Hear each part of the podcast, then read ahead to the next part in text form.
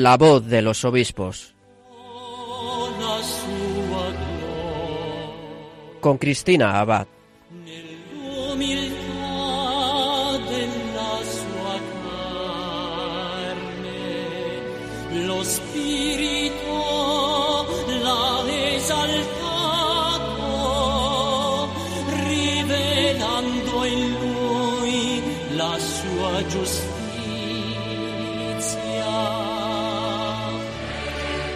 Buenas noches, queridos oyentes de Radio María. Un cariñoso saludo de quien les habla, Cristina Abad. Bienvenidos a este nuevo programa de La Voz de los Obispos, un programa en el que seguimos acercándonos a nuestros obispos, conociéndoles un poco mejor y haciéndonos partícipes de sus mensajes y de sus noticias.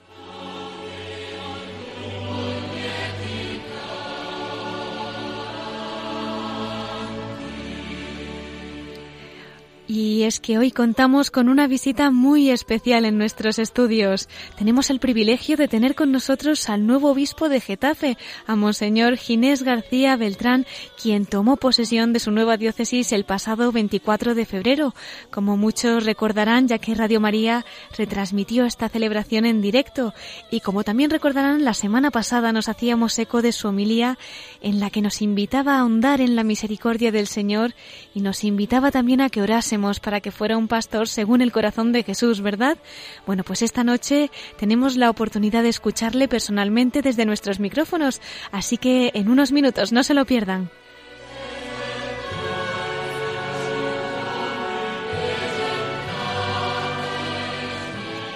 Nuestra segunda parte del programa estará dedicada a los episcoflases. Miquel Bordas nos traerá las noticias más destacadas de nuestros obispos y compartirá con nosotros algunos mensajes de sus cartas semanales. Bueno, pues vamos a pedirle, como siempre, a la Virgen María que nos acompañe en esta emisión y con ella comenzamos la voz de los obispos.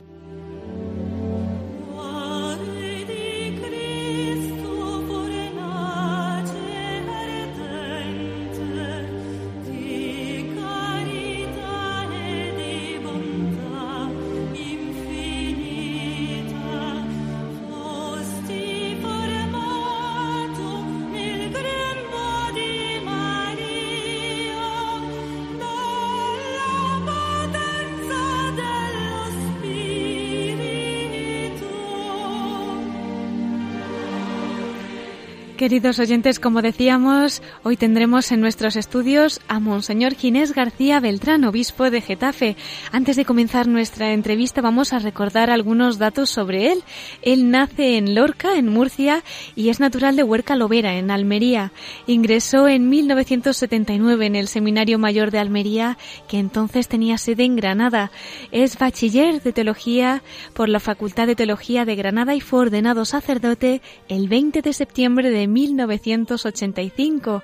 Es licenciado en Derecho Canónico por la Pontificia Universidad Gregoriana de Roma y en esta misma universidad, en 1987, cursó estudios de doctorado en Derecho Canónico. Se especializó en Derecho Matrimonial en la Congregación para el Culto Divino y la Disciplina de los Sacramentos. Desarrolló su ministerio sacerdotal en la diócesis de Almería, donde tuvo diversos cargos y el 3 de diciembre de 2009 Benedicto XVI lo nombra obispo de Guadix. El 27 de febrero de 2010 fue consagrado obispo y el 3 de enero de 2018 se hizo público su nombramiento como obispo de Getafe, sede de la que toma posesión el 24 de febrero, como hemos comentado anteriormente. En la Conferencia Episcopal Española es el presidente de la Comisión Episcopal de Medios de Comunicación Social desde el 2014, tras ser reelegido para el cargo el 14 de marzo de 2017. Con anterioridad fue miembro de las comisiones episcopales de medios de comunicación social y también de patrimonio cultural. Es además conciliario nacional de la Asociación Católica de Propagandistas desde febrero de 2016. Y el 13 de julio de 2016 recordamos que fue nombrado por el Papa Francisco miembro de la Secretaría para la Comunicación de la Santa Sede. Y después de esta breve presentación vamos a darle la bienvenida a Monseñor Ginés García Beltrán, nuevo obispo de Getafe. Muy buenas noches, don Ginés. Buenas noches, Cristina. Un placer estar aquí con vosotros en los estudios de Radio María por primera vez y un saludo a todos los oyentes de la Radio de la Virgen. Realmente es un regalo tenerle con nosotros. Hacía solo unos días que nos hacíamos eco de esa homilía en su toma de, posesión y ahora esta noche pues tenerla aquí en persona que nos cuente de primera mano va a ser todo un privilegio. Don Ginés, me parece que fue ayer, lo estábamos comentando antes cuando me decían allí en la diócesis de Cartagena, un sacerdote nacido en Murcia que va a ser ordenado obispo y hacíamos esa primera entrevista, todavía había recibido la consagración episcopal y parece que fue ayer y sin embargo con todo un recorrido ocho años como obispo de Guadix y ahora iniciando esa nueva etapa en la diócesis de Getafe. Cuéntenos, ¿cómo está viviendo estos primeros días en esta diócesis? Pues mira, estoy viviéndolo con mucha ilusión. Eh, la acogida de la diócesis está siendo extraordinaria por parte de los sacerdotes, por parte de todo el pueblo. Eh, es una diócesis enorme, difícil de, de abarcar y, pero bueno, poco a poco voy yendo a las parroquias con uno u otro motivo. Estoy teniendo, tuve un primer encuentro que fue realmente hermoso con los sacerdotes de la diócesis, casi 300 sacerdotes, les decía, nunca había visto tantos sacerdotes juntos, ¿no? Y, y bueno, pues ahora también viendo a ellos por pequeños grupos, en pequeños grupos, y, y bueno, la verdad es que no tengo tiempo para, además de rezar, tengo tiempo para pocas cosas, pero la verdad es que muy ilusionado, con mucha esperanza y, y, creo, bueno, pues que aquí hay mucho que hacer y si el Señor quiere que yo esté aquí es porque debo estar aquí. Claro que sí, estamos muy contentos de tenerle un poquito más cerca. Sí. Es verdad que es un cambio. Yo me acuerdo, bueno, en aquel programa, era ya en 2016, ¿se acuerda? Con motivo del Congreso de la Divina Misericordia, ese Congreso Nacional que se celebró en Madrid y que tuvimos también el gusto de poder, aquella vez telefónicamente, sí, pero bueno, de tenerle con nosotros y hablándonos de su diócesis, pues nos decía eso, ¿no? Que al ser una diócesis pequeñita, pues que usted tenía un poquito el privilegio de vivirlo como muy de cerca. Pero yo creo que el Señor también, pues pues, si le ha puesto aquí será por algo y pues con todos esos sacerdotes que es una maravilla, ¿verdad? Tantas vocaciones y bueno, por lo que me ha llegado una diócesis muy, muy del Señor, seguro que tiene una misión estupenda para usted. No, no me cabe la menor duda, ¿no? Y, además, eh, aunque la diócesis es muy grande y yo estoy seguro que, que cuando el Señor viene contigo, cuando tú vienes, como dije en la homilía, gastarme y desgastarme, pues también seré capaz de llegar a, al mayor número de sitios posible y de personas posible. Me gustaría abrazar a todos, ¿no? Como, como un pastor que le gustaría abrazar a todos, ¿no? Por eso, alguna vez que me han preguntado, bueno, las diferencias entre una diócesis y otra, yo siempre digo que el corazón del hombre es el mismo en todos sitios, un corazón que, que busca a Dios, que necesita a Dios, aunque muchas veces no lo sepa. Es verdad que, Cristina, que en, esta, en estos últimos días me ha impresionado ver el crecimiento de la diócesis y ver barrios eh, que en pocos meses llegan a tener hasta 40.000 habitantes y hace falta una presencia de iglesia, un sacerdote, un lugar de reunión de la comunidad y por eso también vamos, vamos a trabajar. Yo cada vez que voy a uno de estos barrios que me dice aquí habría que hacer una iglesia, se lo, se lo encomiendo a un santo concreto ¿Ah, sí? y le digo, mira, si esto sale, la parroquia llevará tu nombre. Vaya compañía se está buscando usted, don Ginés. Sí, sí. Profundicemos un poquito más y entonces durante estos días, eh, como obispo, en esos actos que nos ha comentado, ¿no? ¿Qué destacaría? ¿Cuáles han sido sus, pues la perspectiva que tiene de esas visitas, ¿no? ¿Cómo la ha ido acogiendo la gente? Cuéntenos. Bueno, eh, yo quisiera destacar el día de la toma de posesión, que fue un momento tras otro lleno de, de, grandes emociones, porque no, no hay otra palabra para expresar.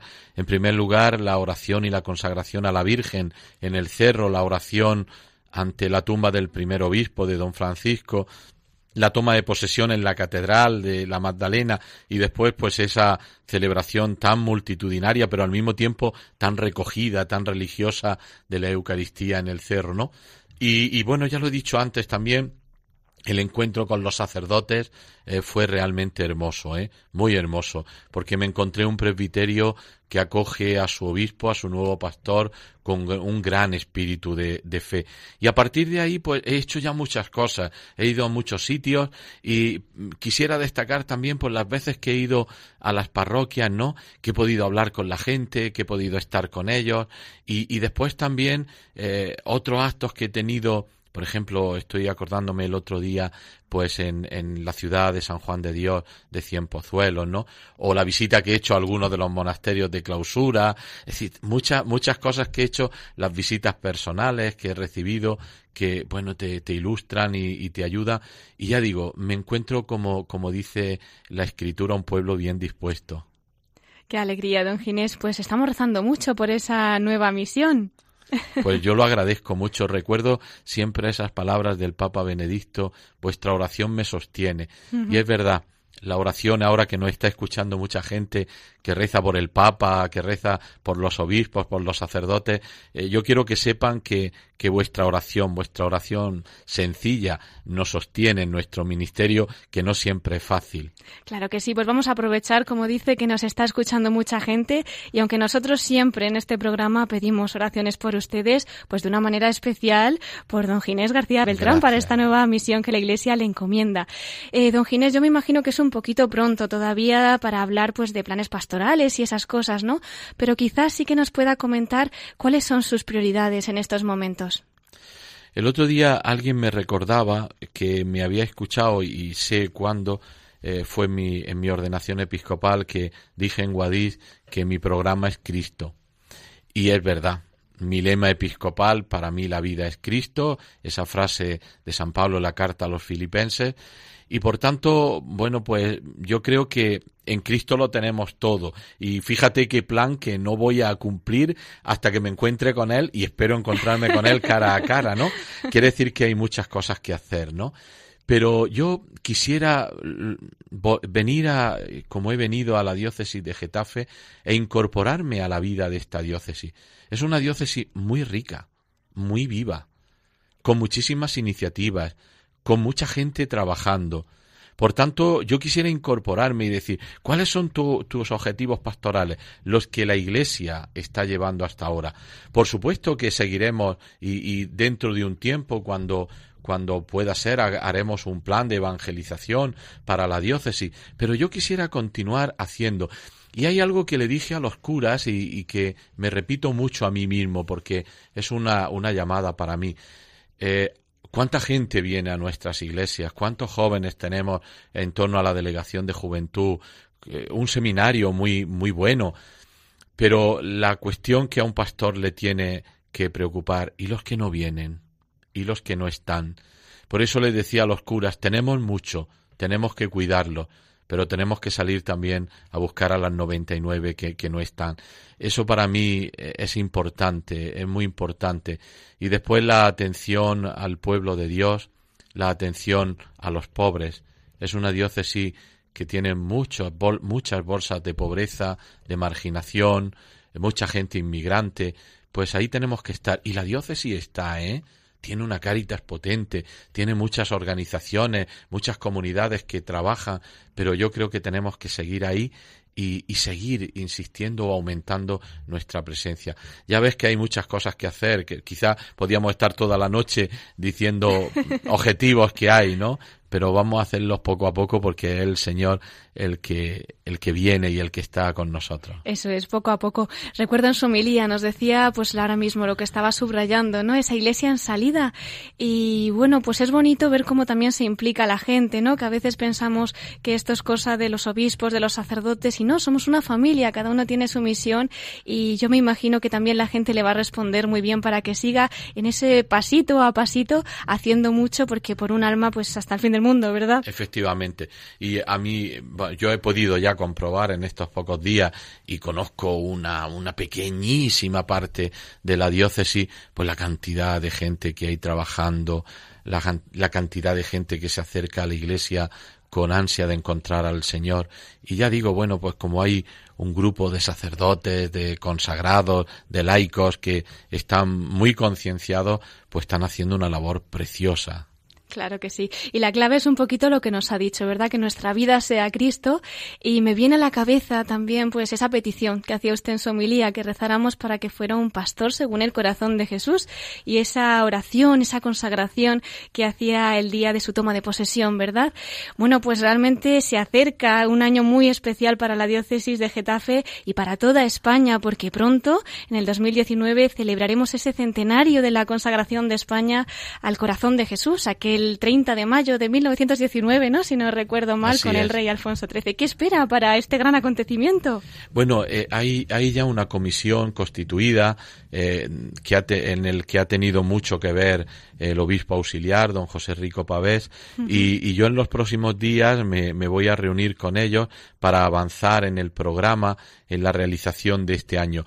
Pues yo espero, espero una renovación espiritual y eclesial para la diócesis y como dije también el día de la toma de posesión, espero que la devoción al corazón de Jesús no sea solo una devoción, que no es poco, una devoción más, sino que sea una vida, que sea el motor de nuestra evangelización y que de este año, de este centenario de la consagración de España al corazón de Jesús, nazca, nazca y, y, se revitalice una opción evangelizadora, esto que el Papa Francisco dice, una opción misionera de nuestra iglesia de Getafe, pero también de todas las iglesias de España. Así es, es una esperanza para todos nosotros, más en estos tiempos, ¿verdad? Y bueno, creo que ya están preparando eventos, catequesis, o sea, va a ser realmente un año de gracia para toda España, ¿no? Efectivamente, a mí me, han dado me han dado ya los primeros pasos ah, que, que, se han conseguido, que está, se están dando. Y, bueno, ya digo, hay un equipo, hay una comisión de personas que está empezando a trabajar, ahora haciendo los primeros esquemas, ¿no? Los plantearemos también a la conferencia episcopal para que de algún modo se sientan implicados el resto de las diócesis españolas y, bueno, pues a trabajar, a trabajar con ilusión. Ya os informaremos y os, iréis enterando de, de, las distintas acciones que tenemos programadas, pero sobre todo el vivir e-, ese espíritu que, que marca la devoción al corazón de Cristo, al corazón de Jesús, ese corazón abierto del que nace la Iglesia, pero también nace la caridad hacia los hermanos, la misericordia de Dios, ¿no? Ese, ese río de agua viva del que, del que hablan los documentos del magisterio sobre el corazón de Jesús.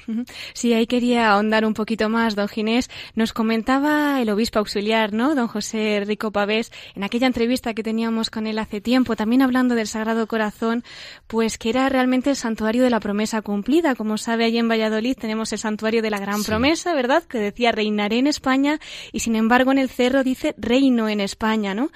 ¿Qué significado tiene esto y cómo nosotros en el día a día, porque realmente cada vez que miramos, que pasamos por allí, leemos reino en España, parece que es como una inyección, ¿verdad?, en el corazón de esperanza. Los que no puedan verlo, pues que, que lo sepan que está escrito bien grande, ¿verdad?, allí.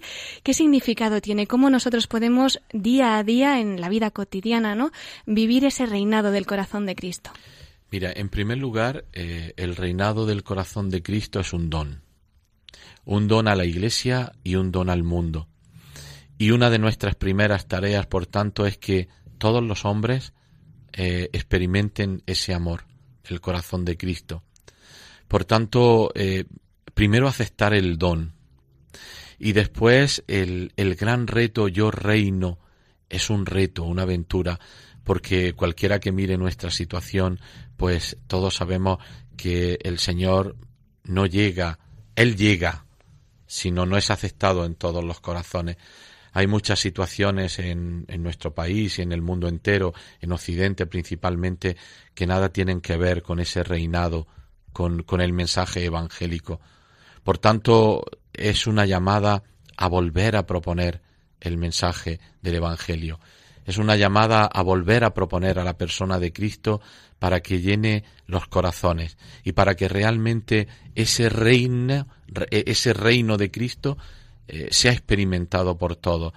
El, iba a decir el problema, no sé si es la palabra, pero la cuestión no está en él que sigue amando, sino en nosotros que no siempre respondemos. Qué bonito, sí. Bien sea por el pecado, mm. bien sea porque porque positivamente lo hemos apartado de la vida y después también Cristina muchas veces por la ignorancia. Hmm. Cada vez es más el número de personas que no se fueron de la iglesia, sino que no han venido nunca. Por eso te hablaba de, del el gran reto que supone para mí como pastor ver esos barrios inmensos de gente joven que a lo mejor no tienen una referencia a Cristo. Desde el cerro, eh, Cristo nos está diciendo, yo soy el centro. Y desde aquí yo quiero llegar a todos. Y, y, como yo quiero llegar a todos, quiero que vosotros seáis el instrumento para que yo llegue a todos. Esto, esto es hermoso, ¿no? Y, y, y yo lo asumo como un gran don, pero como una tarea también. Ciertamente, pues nada, nos unimos a esa intención suya, don Ginés. Gracias. Y como nos decía, pues nada, nos va informando de cada detalle que por sí. pequeño que sea es bien importante, ¿verdad? Así Para será. un acontecimiento así. Eh, bueno, yo quería tener en esta entrevista un recuerdo especial para la que ha sido su primera diócesis, ocho años como pastor allí en la diócesis de Guadix. ¿Qué querría destacar de este tiempo al servicio del Señor? Bueno, pues que ha sido un tiempo de gracia que el Señor me, me, ha regalado en estos ocho años. Ya decía allí muchas veces que allí aprendí a ser obispo, uh -huh. y es verdad, y aprendí a ser obispo con la fe sencilla de la gente, del pueblo, con el cariño de, de tu pueblo, donde en todo momento me sentí el pastor acogido, el pastor querido, y donde me hicieron fácil anunciar el Evangelio. Entonces no puedo más que recordar con mucho agradecimiento al Señor y a ellos pues todo lo que lo que me han dado en estos ocho años. Eh, la única forma que yo tengo en este momento para pagar tanto amor es rezar por ellos, ¿no? Y por eso cada día yo los encomiendo en mi oración y le pido al Señor que, que sigan manteniendo la fe en aquella diócesis, ahora en una diócesis muy joven, pero aquella bimilenaria, ¿no? Eh, donde tiene una historia de santidad tan impresionante, ¿no? Desde el siglo I hasta, hasta prácticamente nuestros días, pues una historia de martirio, de santidad. Y, bueno, pues yo rezo por ellos. Es el don más precioso que les puedo hacer en este momento, ¿no? Eh, solo agradecimiento, solo acción de gracias y bien sabe el Señor que, que, he puesto mucho corazón, que he dejado mucho corazón, pero también he recibido, porque esta, este es el, el, secreto del amor y del amor en el Señor, y es que cuanto más das, más recibes. Así es. Me estoy acordando de una misionera cuando la trasladaron, le decían, hermana, hermana, ahora va a estar dividida entre los feligreses de este sitio y el otro, y ella decía, no, no, no, no, no. mi corazón se ensancha, no se divide, sí, se sí, ensancha, sí. ¿no? Efectivamente, es que es así, claro. es así. Sí, sí. ¿Cómo vivió esos últimos días, don Ginés? Bueno, pues lo viví con nostalgia. Mm, claro. Lo viví con mucha emoción porque eh, en, en lo, los últimos meses se convirtió en una gran despedida. En todos sitios donde iba la gente quería eh, expresarme su afecto, su cariño y era momentos pues muy emotivos. Pero fíjate Cristina, en estos días eh, descubrí algo que sigo teniendo corazón y esto es muy bonito, ¿no? Entonces nunca me nunca me había reconocido tan emocionado, ¿no? Y tan emocionable. Sí, a veces nos viene bien recordarlo, sí, es verdad, sí. con estas cosas a todos. Sí, sí. Don Ginés incluso pudo despedirse de la señora del seminario, vamos a explicar, ¿verdad? Yo cuando vi esa foto y esa noticia de usted en aquel seminario San Fulgencio de Murcia, yo creo que todos los que hayamos visto, Sí. allí la llaman la señora, es la reina de los corazones, nos quedamos prendaditos de ella y realmente me emocionó muchísimo. Allí pudo usted consagrarse también a la Virgen o renovar su consagración, ya no lo sé. Cuéntenos esta tradición que hay allí en el seminario de Murcia con la Virgen. Bueno, pues es una cosa muy bonita y que además yo he, pre- he dejado preparado para que pase en Guadix también. ¡Ay, qué bien! Sí, sí, porque eh, me llamó mucho la atención ese gesto que los seminaristas se consagran a la Virgen y entonces ponen su nombre en un papel muy muy finito y lo ponen en el corazón de la Virgen. La talla no es muy grande y el Sí. corazón eh, materialmente no es muy grande, pero es curioso, después de tantos años los nombres siguen cabiendo en el corazón de Es la Virgen. impresionante. Así es. Y bueno, y, y la cosa es bien sencilla. Don Sebastián, el rector del seminario, me había dicho muchas veces, los seminaristas de Guadix y el rector y los formadores se han consagrado a la Virgen y el obispo, y el año pasado no pudo ser. Y este año, al salir, al salir el nombramiento de Getafe, yo le dije a don Sebastián, yo qui- no quiero irme sin consagrarme a la Virgen. Y como fui a despedirme del seminario, Pues allí con don José Manuel, con el obispo de Cartagena, con don Francisco, el, el arzobispo emérito de Burgos, pues hice la consagración junto con el deán de la Catedral de, de Guadix y fue un momento realmente hermoso. Hay una cosa, Cristina, que me ha acontecido en algunos momentos, por ejemplo, cuando he coronado a alguna virgen, ¿no? Que cuando uno se queda solo delante de la Virgen, se para el tiempo, ¿no? Y, y, hay algo que, eh, difícil de explicar, inenarrable, ¿no? Cuando estás delante de la Virgen, ¿no? Y cara a cara tú y ella, la madre y el hijo, y no sé, iba a decir pensaba, pero no es verdad, en ese momento no piensa en nada, simplemente estás. Estás, es verdad, es verdad. Una vez leí una frase, ¿no? Decían, cuando contemplamos a María, contemplamos todo lo que Dios quiere, ¿no? Quizá, pues en ese tiempo que se para, es verdad, es que realmente está ahí todo, todo lo que Dios quiere. Pues don Ginés, enhorabuena por esa consagración a la Virgen. Yo creo que será o la única o de las pocas que no se ha hecho el primer sábado de mayo, ¿no? Yo creo que es la única. una fiesta especial que le había preparado la Virgen para usted. Sí, sí, sí, cierto. Don Ginés, eh, yo no sé si alguna vez por su cabeza, cuando usted era niño, cuando usted era joven, cuando sintió esa llamada al sacerdocio, se imaginaría que algún día sería obispo. Cuéntenos. Pues yo, yo, yo creo que no. Nunca. Yo, yo creo que no, no, no. Vamos, yo ahora mismo no, no me acuerdo, pero, pero yo creo que no, porque cuando un niño quiere ser sacerdote y, y bueno, eh, alguno a lo mejor puede decir si ve al obispo te impresiona. Yo, yo la verdad es que no había visto a muchos obispos, ¿no? Eh, pero yo lo que quería es ser sacerdote, que es lo que quiero seguir siendo, ¿no? Porque al fin y al cabo el, el obispo es un sacerdote, ¿no?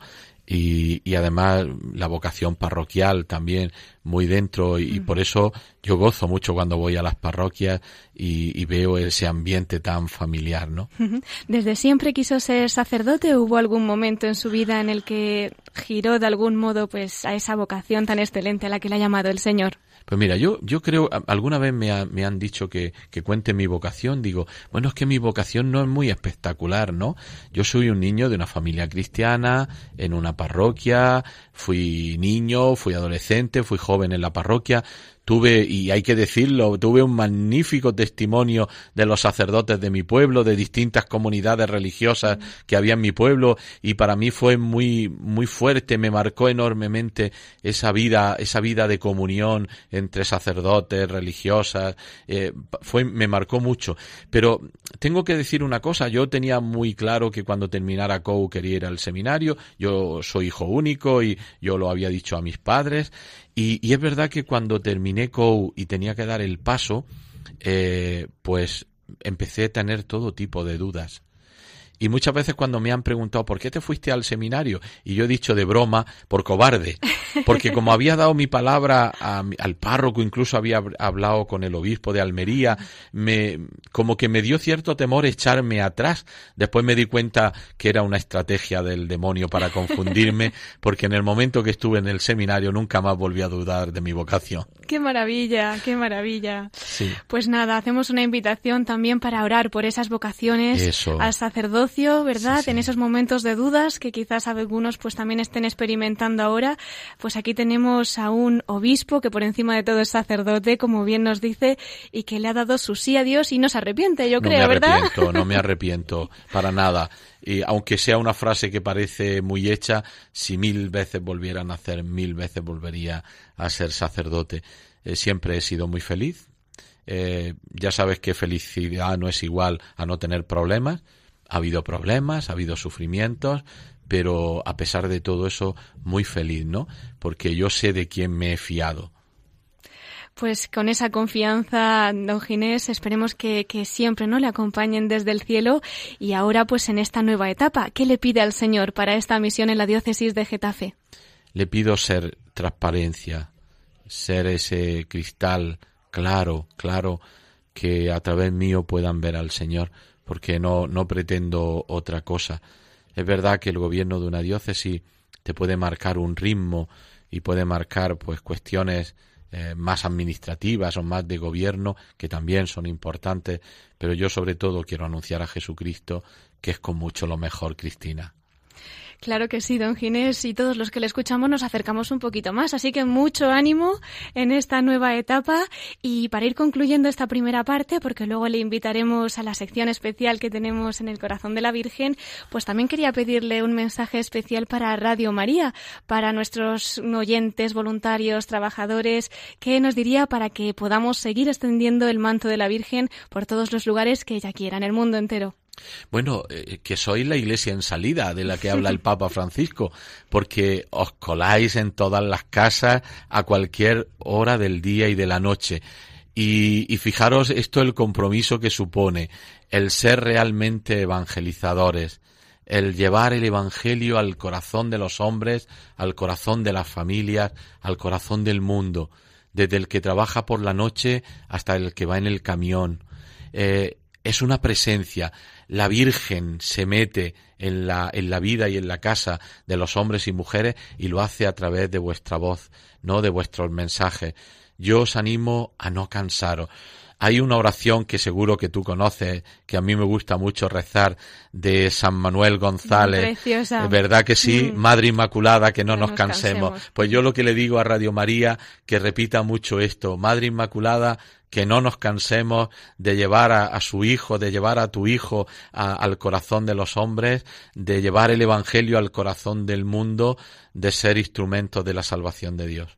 Pues don Ginés, muchísimas gracias. Nos ha dado una idea. Yo creo que podemos imprimir esa oración y colgarla aquí también en la redacción que nos va a venir muy, pero que muy bien.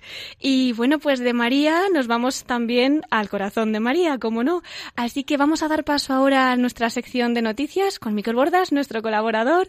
Y enseguida, si Dios quiere, pues también le esperamos para que comparta alguna anécdota, pensamiento, en fin, lo que usted quiera, pero que haya vivido pues muy dentro del corazón de nuestra madre. Muchísimas gracias, don Ginés García Beltrán, obispo de la diócesis de Guadix, perdón, de Getafe. Eso sí, de Getafe.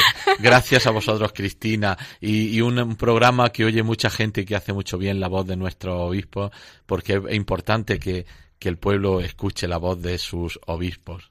Pues nos acogemos a sus oraciones, don Ginés, y aquí tiene su casa, o sea que cuando ello. quiera, mil gracias.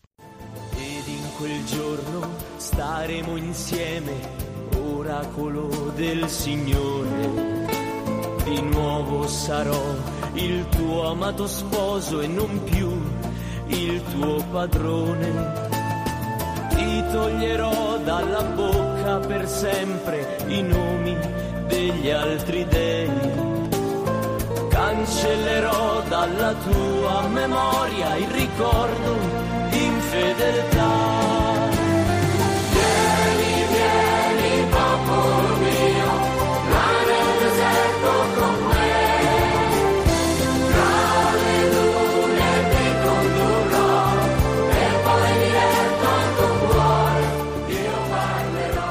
Estás escuchando La voz de los obispos con Cristina Abad, Radio María. I tuoi raccolti saranno abbondanti, frutti di benedizione. Ti chiamerò ancora popolo mio, sarò di nuovo il tuo Dio.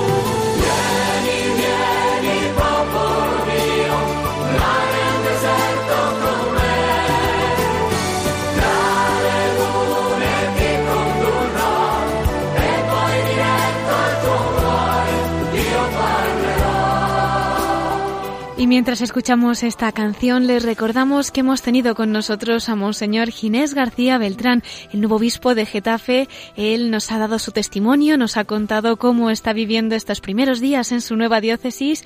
Y bueno, si alguno se acaba de incorporar y está interesado en escuchar sus palabras, ya sabe que puede escucharle también a través de nuestro podcast esta semana, metiéndose en nuestra página web www.radiomaria.es. Y veo que está ya Miquel Bordas preparado, así que vamos a dar paso a más noticias de nuestros obispos con los episcoflases.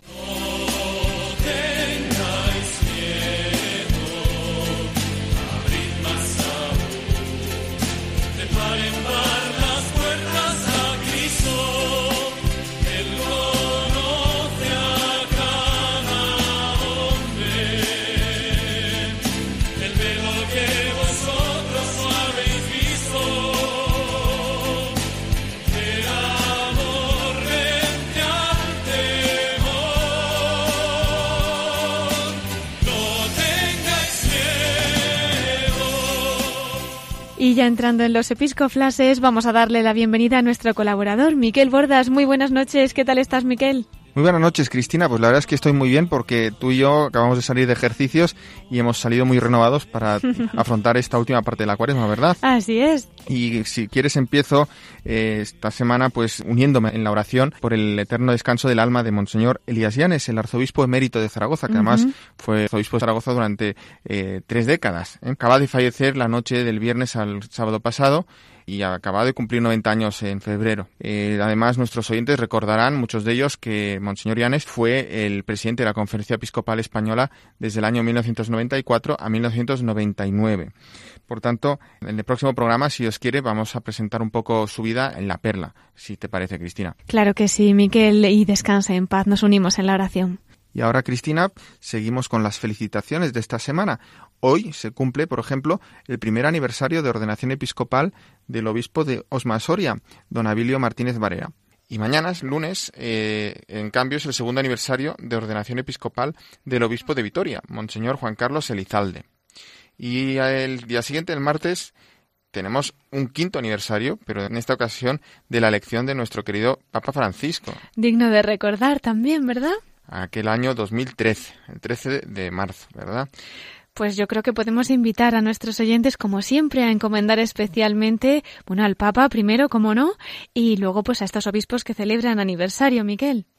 Y ahora, Cristina, pues siguiendo con los episcoflashes, nuestros oyentes pues habrán podido oír el pasado lunes en el programa Sexto Continente del obispo San Sebastián, Monseñor José Ignacio Munilla, pues esta valoración de lo que es el feminismo, el feminismo radical, eso pues a la vista de, de esta huelga y eh, con ocasión del Día Internacional de la Mujer que tuvo lugar el pasado jueves 8 de marzo. Uh -huh. Y bueno, aquellas palabras eh, fueron sacadas de contexto por algunos medios de comunicación y bueno, se produjo un revuelo, ¿no? Hmm. Eh, una mala interpretación de estas palabras. Pero Cristina, si nos puedes también tú misma contar un poco la propia explicación de Monseñor José Ignacio Munilla, pues yo te lo agradezco. Claro que sí, pues mira, durante el foro Deusto Guipúzcoa del pasado martes, ¿no? El 6 de marzo, Monseñor Munilla se refirió a la noticia del diario público. En esta noticia se denunciaba que Monseñor Munilla habría acusado a las feministas, ¿no? De, de llevar el demonio dentro, frase que él, como bien reiteró, nunca, nunca habría dicho en su programa, ¿no?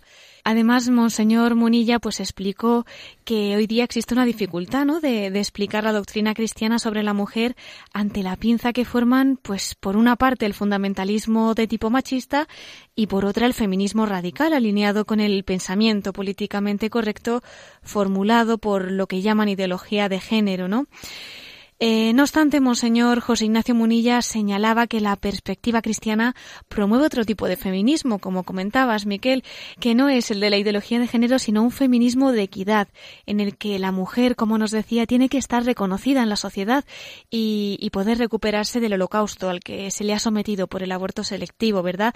Pero bueno, si te parece, Miquel, lo mejor es que le escuchemos directamente a él. Monseñor José Ignacio Munilla, obispo de San Sebastián. Es importantísimo encontrar ese equilibrio del feminismo de equidad, del feminismo femenino y no del feminismo de género, porque hay grandes contradicciones y esta es la, frase polémica que pronuncié, que obviamente hoy la he reiterado ¿no? pues en, redes sociales. Es decir, es una, aparte de la violencia machista, la mujer todavía está asumiendo otra gran igualdad, ¿no? un holocausto femenino del cual nadie habla un holocausto femenino por el cual en este momento en el mundo faltan unos 120 millones de mujeres. El aborto selectivo ha llevado en este momento a que haya una descompensación de 120 millones de mujeres en el mundo por un aborto selectivo que sirviéndose de esa reivindicación que había hecho ¿no? pues el feminismo radical en los años 60 de aborto libre como bandera de la libertad de la mujer ha resultado ser en detrimento de la propia dignidad de la mujer. Ese es el gol, ¿eh? ese es el gol que yo dije ayer que el demonio había metido al feminismo radical, un gol en detrimento de la dignidad de la propia mujer. Pues estas eran las aclaraciones del obispo de San Sebastián, de Monseñor José Ignacio Munilla, sobre el feminismo de equidad, ¿verdad? Y la construcción de un mundo justo. Y en este sentido, Miquel, tenemos a otro obispo, bueno, a otro arzobispo, mejor dicho, al arzobispo de Oviedo, Monseñor Jesús Sanz, que nos ofrece una reflexión sobre la mujer en el mundo y en la Iglesia, en su relación complementaria, ¿no? De, de varón y mujer. Bueno, vamos a prestar atención porque es una meditación que además de muy valiente y muy bien documentada, pues tiene muchas citas que ilustran, ¿no? Sobre esta reflexión y que nos pueden venir muy bien a la hora de defender, como bien dice él, la batalla por la verdadera igualdad. También nos has traído esta carta semanal, ¿verdad, Miquel, del arzobispo de Oviedo? ¿La podemos escuchar? Claro que sí, Cristina. Queridos hermanos y amigos, paz y bien. Hay una estadística que se nos recuerda con profusión, captando la atención por su doloroso protagonismo, la mujer víctima del varón. Ella, junto a los niños que también sufren de tantos modos la violencia de los adultos, representa el deshonroso capítulo de una sociedad prepotente y machista que abusa de modo cobarde de quienes resultan vulnerables ante la nefanda agresividad. Ya sabemos que también la mujer puede agredir y usa de sus violencias, pero el escenario es abrumador al señalar el exceso que tiene en el varón a su principal y triste mentor. Virginia Woolf, célebre feminista que terminará suicidándose hablaba ya de los roles estereotipados que podrían haber determinado la lucha de sexos. Un reparto de funciones así daría como resultado la injusta discriminación que durante tanto tiempo han podido sufrir las mujeres y que tan lenta pero definitivamente se ha ido superando al menos en los países cristianos, aunque no así en el mundo musulmán. La psicología diferencial ilumina la profunda armonía que existe en la persona humana, como una relación complementaria de varón y mujer. El haber ignorado esta mutua complementariedad ha dado lugar a que la mujer sufriese tantas reducciones. Simón de Beauvoir defenderá la desvinculación de la mujer de la maternidad y del hogar y la familia, reivindicando una igualdad sin diferencias con el varón, liberando a la mujer de esas tres realidades de las que hablaba Müller al comentar la obra de Simón de Beauvoir, la cocina, la iglesia y los hijos. No es la mujer contra el hombre ni viceversa lo que puede aportar claridad en la comprensión armoniosa de la pareja humana. No es la revancha feminista lo que supera los innegables abusos machistas. Julián Marías abogaba por mantener la desigualdad entre el varón y la mujer, una desigualdad no ontológica y discriminatoria, sino una desigualdad complementaria en su reciprocidad armoniosa. Es la misma perspectiva antropológica de Juan Pablo II al exponer la unidad de los dos como imagen de Dios. Hay una consigna internacional que sale de los laboratorios de Naciones Unidas y su pretensión globalizadora que tiene en la estrategia de la ideología de género la hoja de ruta de una revolución cultural de amplio alcance, el ataque a la familia, la censura de la maternidad, la batalla que representan los conocidos lobbies con la sopa de siglas en las que esconden sus nombres, que quieren reescribir la naturaleza humana y la identidad personal. Está a la base de esta orquestación en torno a la objetiva discriminación de la mujer o a la violencia que ella puede sufrir por parte del varón. Pero ha habido mujeres que también se han dado cuenta de la manipulación de su causa y han reaccionado con inteligente audacia en un manifiesto pidiendo que no las utilicen, que no están por la labor de secundar el toque arrebato que determinadas corrientes culturales y movimientos políticos se empeñan en imponer con sus escraches mediáticos. No han faltado quienes dejándose llevar por tal convocatoria populista, con toda la carga ideológica de género, han quedado abducidos acríticamente con los síndromes de Estocolmo al uso, que sorprenden por su fatuidad argumental y el desconocimiento de todo lo que hay detrás de algunas pancartas con trastienda. Es demasiado seria la batalla por la verdadera igualdad para andarnos en demagogias mediocres o bailando los sones de los grupos que jalean sus consignas. Es demasiado real el dolor de tantas mujeres como para que se las utilice para causas que no traen libertad e igualdad, sino nuevas imposturas dictatoriales contra la vida y la familia. Hay una igualdad respetable en la reciprocidad entre el varón y mujer, que supera la violencia de las prepotencias machistas y feministas, y que secunda sin trampa populista la verdad de la persona humana en su complementariedad. Lo decía el comentarista hebreo del Talmud, tened mucho cuidado de no hacer llorar a una mujer, porque Dios cuenta sus lágrimas. La mujer ha salido de la costilla del hombre, no del pie, para que luego pueda ser pisada, ni de la cabeza, para que se crea superior, sino del costado, para ser igual entre ambos, un poco más abajo del brazo, para ser protegida, y del lado del corazón, para ser amada.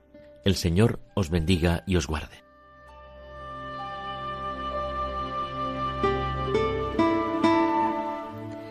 Pues aquí tenemos la reflexión del arzobispo de Oviedo de Monseñor Jesús Sanz con esta ocasión en la que hemos celebrado el Día Internacional de la Mujer. Y la verdad es que nosotros las mujeres agradecemos, bueno, en primer lugar el mejor ejemplo de mujer, ¿verdad? La Virgen María, pero también a nuestros obispos que, que nos ilustran a la luz del magisterio de la Iglesia, pues sobre esta teología de la mujer, ¿no? Y Miquel, también desde el Obispado de Alcalá se nos invita a consultar su página web porque hay unos enlaces que revelan, pues, lo que también esconde esta huelga, ¿verdad?, que se celebraba el jueves. Y además ha publicado también un escrito sobre la teología de la mujer que merece la pena consultar, ¿verdad que sí? Sí, Cristina, se trata de una presentación eh, que realizó Monseñor Juan Antonio Rechpla a la edición en español del libro La teología feminista, significado y valoración de Manfred Heike eh, por la editorial BAC en el año 2013. Bueno, pues Cristina, yo también agradezco a nuestros obispos que nos pongan a la luz del magisterio y del Evangelio pues eh, la interpretación de todas estas cuestiones eh, sociales ¿no? en las que vivimos. Y bueno, ya que estamos hablando de la diócesis de Alcalá en este último momento, de Alcalá de Henares, también quiero recordar que están celebrando ahí el 450 aniversario de la reversión de las reliquias de los santos niños mártires Justo y Pastor. Pues Miquel, precisamente el obispo de Alcalá, don Juan Antonio Reich Pla, explicaba esta semana en el programa del espejo de la cadena COPE el sentido de estas celebraciones. ¿Qué te parece si lo escuchamos a él? Sí, por favor. Firmaron lo que ahora en estos momentos es tan importante para todos, que es la libertad. O sea, los santos niños son un grito de libertad. Y eso ahora lo tenemos un poquito así, eh, una libertad para ciertas cosas, pero no para el fondo del espíritu, que significa, aunque me quites la vida, no me quitarás mi identidad cristiana, no me quitarás la razón y el sentido de mi esperanza. Eran las palabras del obispo de Alcalá de Henares, de Monseñor Juan Antonio Reichpla, con ocasión de lo que estábamos comentando, ¿verdad, Miquel? De ese 450 aniversario de la reversión de las reliquias de los santos niños, justo y pastor. Santos niños que en su libertad daban la vida, no la quitaban a nadie, sino que la daban, la entregaban, y eso pues demostraba eh, que llevaban pues, esa vida del Espíritu Santo en plenitud. También, pues, eh, para cerrar este capítulo de Pisco Flashes, se ha celebrado esta semana también, el pasado miércoles 7 de marzo, eh, los 50 años, el medio siglo de vida de la Facultad de Teología de Cataluña que es una institución bueno muy arraigada ahí, en, sobre todo con sede en Barcelona. Y bueno, estas celebraciones estuvieron presididas con, por una Eucaristía que celebró, presidió el cardenal arzobispo de Barcelona, Juan José Omeya, y también eh, fue concelebrada por casi todos los obispos de Cataluña y de Mallorca, y también contó el acto con el prefecto para la Congregación de la Doctrina de la Fe de la Santa Sede, el arzobispo eh, Luis eh, Ladaria Ferrer, que también pronunció una lección magistral titulada Hacer teología en el contexto universitario y cultural del siglo XXI es una facultad en la que se han formado pues la mayoría de los sacerdotes eh, catalanes eh, en la actualidad.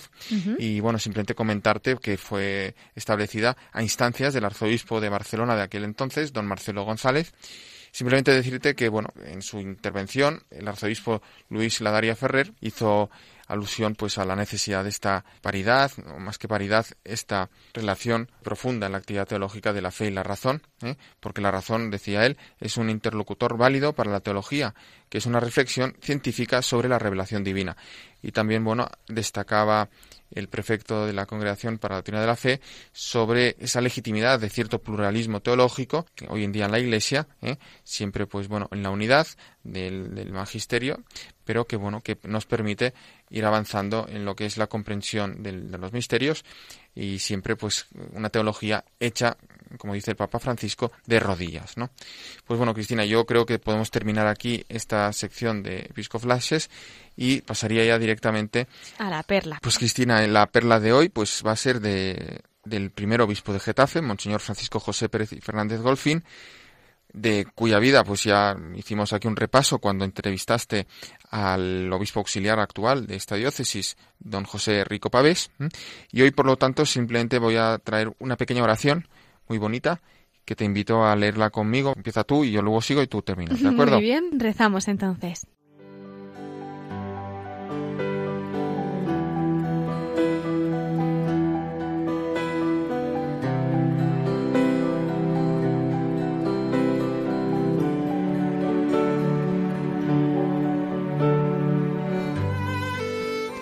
Yo quiero, Señor, porque tuviste la bondad inmensa de elegirme entre millares, consagrarme plenamente a tu tarea en el mundo, a tu evangelio, a tu imitación, a tus afanes de buscar pecadores, a tus sufrimientos, a la obra universal de salvación. Aspiro, Señor, a ser como tú, maestro, sacerdote, pastor del pueblo cristiano, a representarte entre los hombres, llevándoles tu pensamiento, tu amor, tu solicitud por las almas, a ser para ellos camino, verdad, vida, a trascender toda otra preocupación temporal, por encima del dinero, del bienestar, del poder, de los aplausos, del triunfo, a ser tú mismo, el de las palabras que orientan, el de los ejemplos que arrastran, el de los poderes que arrancan del mal, el de los sufrimientos que redimen, el de la esperanza que siembra el gozo pleno. Por eso, Señor, hazme pura luz sin tiniebla, mansedumbre humilde, desinterés total, obediencia vendida, paz cumplida, olvido de mí mismo, hambre y sed de justicia. Hazme como quieres que yo sea, para que pueda presentarme en tu nombre en el altar, en la cátedra santa, en la profesión de la vida, en la plaza pública y en la intimidad. Hazme a ti mismo, Jesús, en mi silueta exterior, en mi mentalidad, en mi sensibilidad, en mi voluntad, en mi libertad, para que por mí seas tú glorificado con el Padre y el Espíritu Santo por los siglos de los siglos. Amén.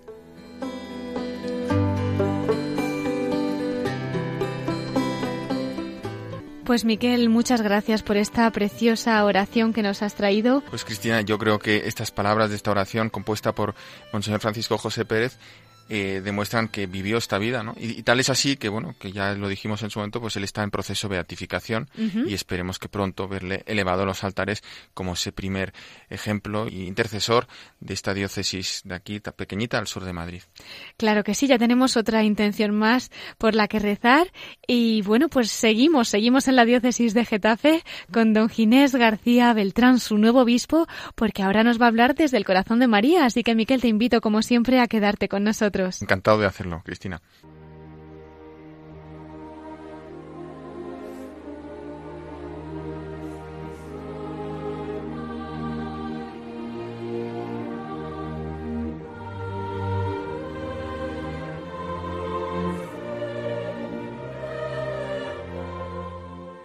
Y entramos en nuestra sección de la voz de los obispos desde el corazón de María.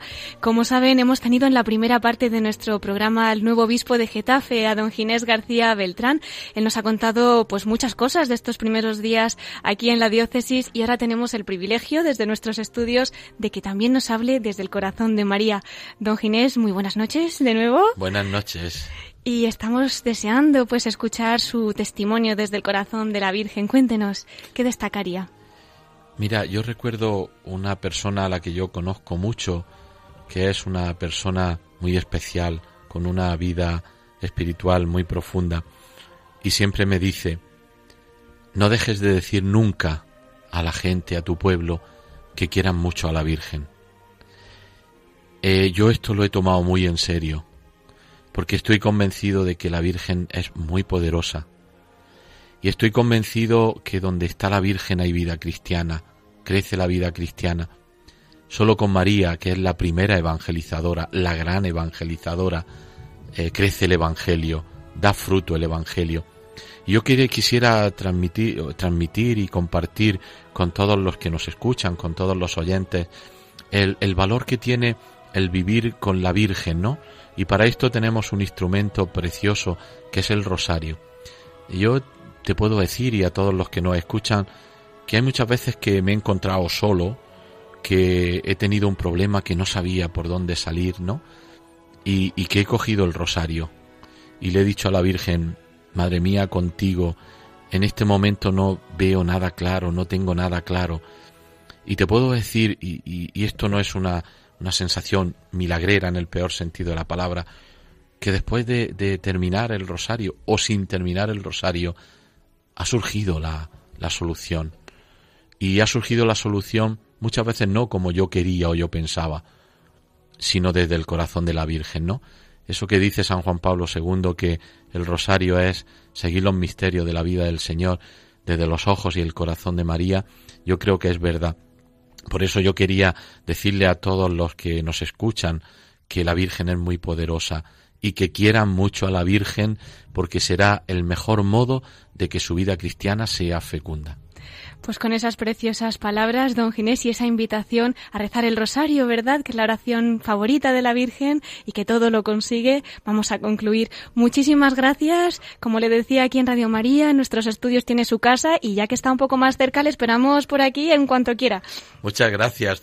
Acepto la invitación. Gracias. Muchísimas gracias por todo. Don Ginés García Beltrán, obispo de Getafe.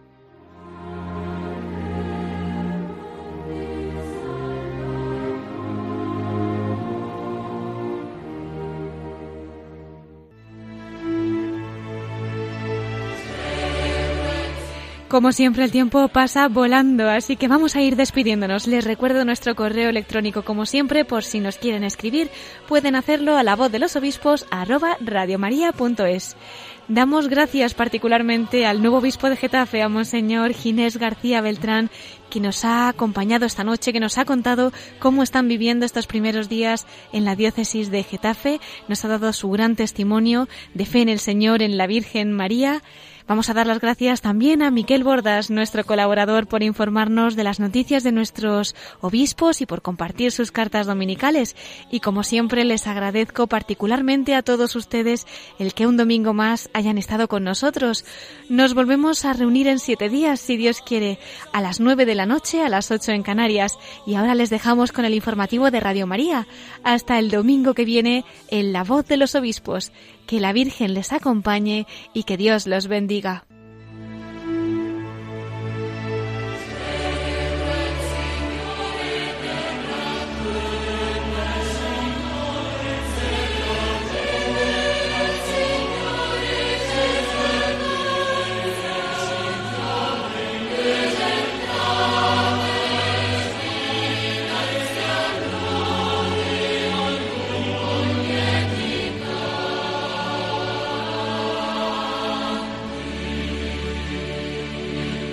Han escuchado la voz de los obispos con Cristina Abad.